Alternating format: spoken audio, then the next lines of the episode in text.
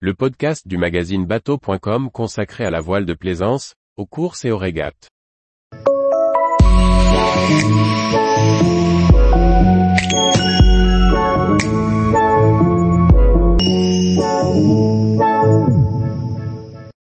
Quelle est l'origine de l'expression border la voile ou l'écoute Par Briag Merlet. Selon son orthographe, le terme border ou border a de multiples significations. Mais pourquoi dit-on border la voile et non pas tirer sur la corde?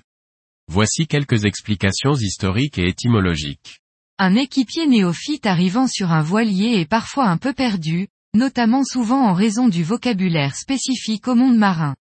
S'il est utile pour désigner précisément chaque manœuvre, il nécessite avant cela d'être mémorisé. Et quoi de mieux que de comprendre l'origine d'un terme pour s'en souvenir? Aujourd'hui, penchons-nous sur l'étymologie de border et border. Même les marins d'eau douce ont entendu une fois dans leur vie l'expression border la voile. Mais pourquoi donc ne pas se contenter de tirer sur la corde? Probablement parce que les cordages sont nombreux et que le risque de confusion est grand. Mais les marins expérimentés savent-ils même d'où vient le terme? En vieux français, borde signifie planche.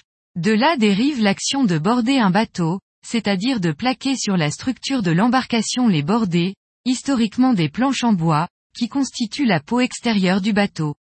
Le terme est toujours utilisé aujourd'hui, quel que soit le matériau. Mais il n'est toujours pas question ici de régler les voiles. En tirant sur l'écoute, on rapproche la voile du bord de la coque et des bordées. C'est ainsi que l'expression est apparue.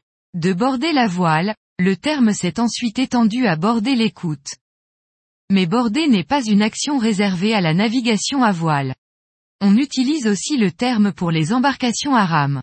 Border les avirons signifie mettre ces derniers en place dans leur support, dame de nage ou tolet, et les fixer au bord du bateau.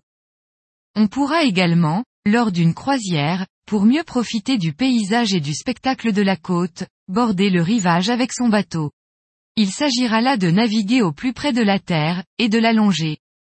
Comme on le voit, L'usage des mots à bord est lui aussi bien bordé. Tous les jours, retrouvez l'actualité nautique sur le site bateau.com. Et n'oubliez pas de laisser 5 étoiles sur votre logiciel de podcast.